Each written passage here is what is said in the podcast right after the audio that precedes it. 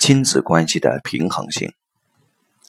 亲子之间的平衡法则是：父母给予，孩子接受，然后传承下去。整体法则跟平衡法则分不开。勉强区分的话，整体发展决定了父母孩子是什么；平衡法则包含更多的是亲子之间能做什么。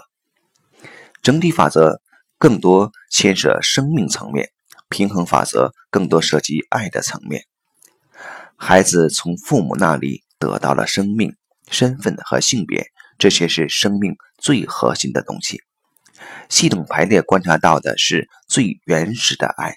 原本的爱，只因生命出现就存在的爱，在孩子出现那一刻已经存在，但在日常生活中却不是人人能感受到这份原始的爱。亲子关系里的平衡不是交换式的，而是传递式的。父母给子女，子女如果要平衡父母所给，只能把它传下去。这是亲子关系和两性关系不一样的地方。那么，父母给子女什么，子女能给父母什么呢？首先，在生命层面上来讲，通过父母，孩子得到的是生命，孩子是无法还的。当然，从父母那里得到的身份也是还不了的，性别也真的改不了，改动的只是自己身体上某些性器官的割除。或者增加一些假的器官，改变的外表跟自己意识中的自己对性别的认同一致而已，并不是真的变性。把父母给予的生命层次的东西传下去，才能获得真正的平衡。理想的亲子关系是通过父母，孩子得到了独一无二的生命。在妈妈的子宫中，孩子得到了充分的养育，成为可以自己生存的个体，然后出生。再理想一点的亲子关系，是父母在孩子成长的不同过程中，给予孩子该发展阶段所需要的东西。零到三岁的时候，父母做好保姆或护士的角色，保证孩子的温饱安全，尤其是妈妈母乳哺育。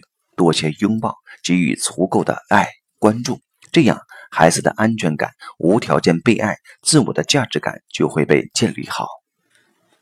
三到七岁的时候，父母做好行为教练的角色，鼓励孩子探索、好奇，让孩子知道什么是危险、界限、群体的规则等，让孩子既有好奇心，也能知道如何融入周边的世界。七到十二岁的时候。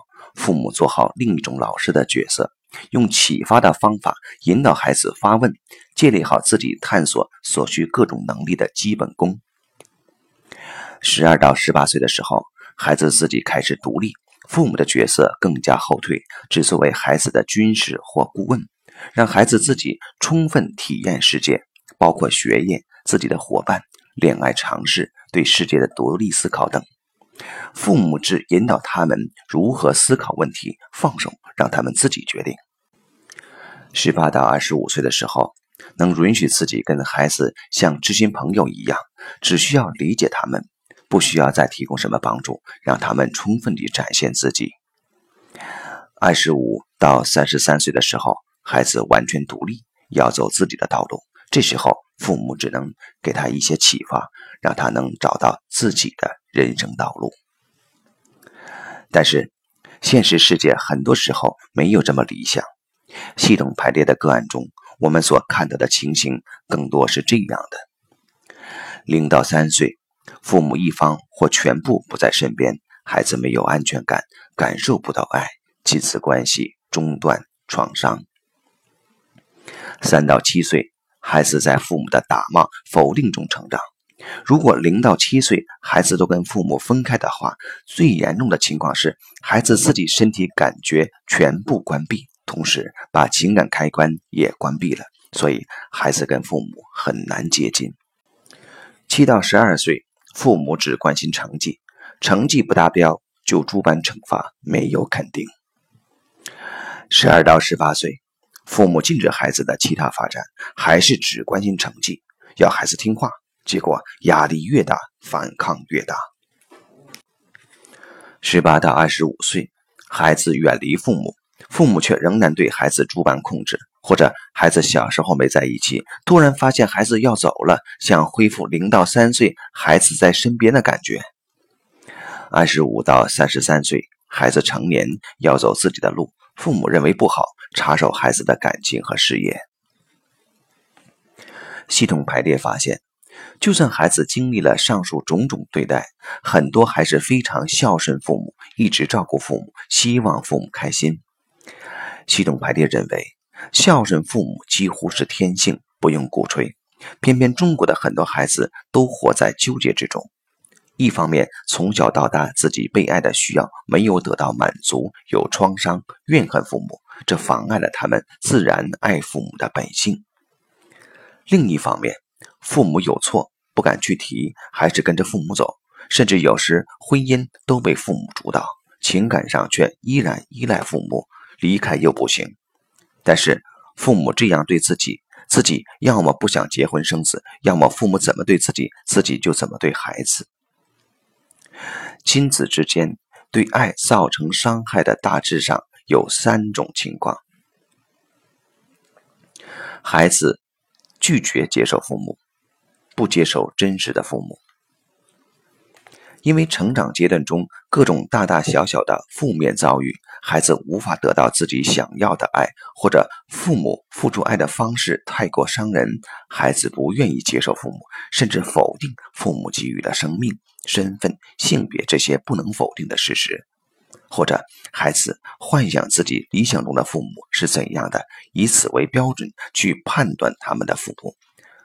完全忽略父母的背景故事、身处的环境及父母自身的障碍的束缚。出于个人的良知，孩子对于父母双方都是忠诚的。如果孩子在心中排斥或看不起父母中的一方或双方，他们就感受不到父母给予他们生命的力量和爱，会体验到内在的空虚和不完整，造成种种的心理和情绪问题。例如抑郁的倾向。如果孩子仍然拒绝接受父母的本质，那很可能是一场孩子的报复游戏，让自己不快乐、失败或受苦，使父母愧疚不安，只是想父母去体验一把自己曾经受过的痛苦。很多人宁愿让自己在这种处境中跟父母一起痛苦，也不肯尝试其他的出路。他们想让父母还给他一个快乐的童年，即使这只是个幻想。如果孩子的确被父母伤害过，比如亲子关系中断、打骂、虐待、忽视等，孩子本身是会有创伤的。创伤的记忆有身体上的、心理上的、情感上的、关系上的，还可能有人格障碍。要他们接受父母是很困难的，通常需要先做创伤解冻，把身体的感觉打通，然后让他们理解父母的处境。有时候只能跟父母的本质连接，表达自己被压制已久的情绪，说出情绪背后的需求，然后才能让他们接受父母。当孩子创伤解冻，把自己内心该表达的都表达完了。接受了父母，就能够克服他们童年时代所受的痛苦，学会快乐的生活。这样，他们的父母就会感到欣慰，双方都可以因此而解脱。父母想给或孩子想接受一些有害的东西，这些有害的东西我们可以简称为债务。家族中的债务依据严重程度不同，影响范围不同。可以分成情债、钱债、命债。第一种有害的东西，影响孩子最普遍的是情债。情债可以定义为情感的缺失，表达的方式多数是负面的情绪，如憎恨、愤怒、委屈、伤心等。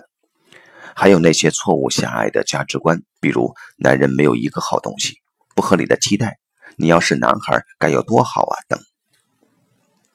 举个典型的例子，爸爸因为某些事离开妈妈，妈妈觉得自己付出很多却被辜负，是爸爸亏欠了她，对爸爸产生憎恨、愤怒、委屈、伤心等情绪，然后有意或无意识地向孩子倾诉，让孩子对爸爸产生同样的情绪，甚至更加强烈。因为除了自己的情绪外，还叠加了母亲的情绪。爸爸离开的是妈妈，情感亏欠与否是两人之间的事。爸爸可能还非常爱孩子，完全尽了做父亲的责任，但是孩子受妈妈的影响，孩子会认为一切都是爸爸的错，都是他害的。对父亲的情绪基本上是为妈妈讨债，进而不尊重父亲、不接受父亲等，这样就断了与父亲的亲子连接，内心空虚。同时，另一方面又非常需要父亲，一直活在自己内在的争斗之中。所以，父母之间的情感事情不能把孩子牵连进来，自己的问题自己解决。不能拉着孩子倾诉，让他们站在自己的那边，反而要时刻注意维护另一半，让孩子不会失去父母任何一方。作为子女，不能干预父母之间的事情。父母就算分开，解体的只是夫妻关系，不是亲子关系。父母就算不在一起，孩子仍然是父母共同的孩子。孩子必须学习家庭系统中每段关系的界限，区分自己的独立性，在生命层面连接父母，在情感和情绪层面区分彼此，认清每段关系中的权利和责任。这就是对于父母觉悟的爱。已经受影响的孩子要对自己的情绪有觉察，在上述例子中，要跟母亲在这种情感债务上划清界限。心灵里要跟妈妈说：“妈妈，这份憎恨是你的，不是我的。对于我来讲，父母一样重要。我需要你，也需要爸爸。我只是后代，你们之间的事情我无权干涉，那是你们的事情，我做不了你们的法官。我只需要知道，有你们作为我的父母就足够了。通过你们。”我得到了生命，这就是我最幸运的事。爸爸，你做过的事情让我很痛苦，不想连接你。同时，我的心里面一直是爱你的，跟我爱妈妈一样。现在我要去享受我自己的生命，请你们都祝福我。当孩子能这样面对的时候，自己的心灵才能解脱。把生活的焦点放在自己的生命和自己的未来上。成为父亲和母亲，生养孩子是传承生命最基本的需要，跟父母的好坏没关系。对于父母任何的道德评判都是有害的，无助于爱的流动。第二种有害的东西是钱债，意思是父母通过自身的不正当行为，使用特权得到了不义之财。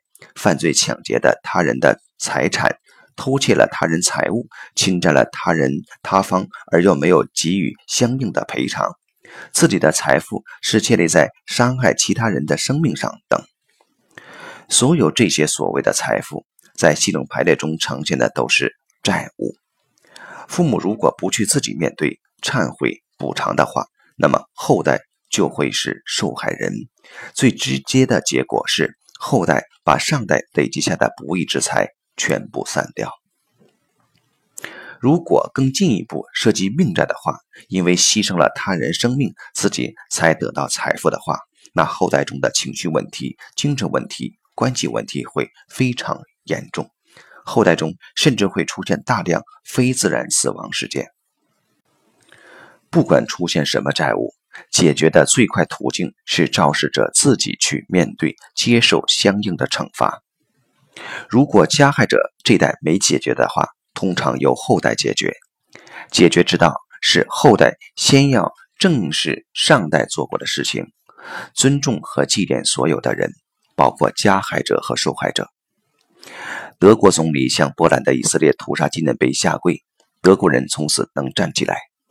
在以色列。有一座大屠杀纪念馆，里面有六百万受害犹太人的名字，包括所有被害儿童的名字，还有他们的生平故事，同时还有那些杀害他们的纳粹军人的名字和他们的生平故事。里面没有评判，只有属于人的故事。系统排列在德国有过一个案例，一位女士生命中非常愧疚，因为她的父亲是纳粹医生，做了很多犹太儿童的活体实验。接受排列后仍然痛苦，导师的建议是她以后建立一所孤儿院，专门收留那些无依无靠的儿童。正视历史，面对真相，不加评判地尊重及祭奠所有人。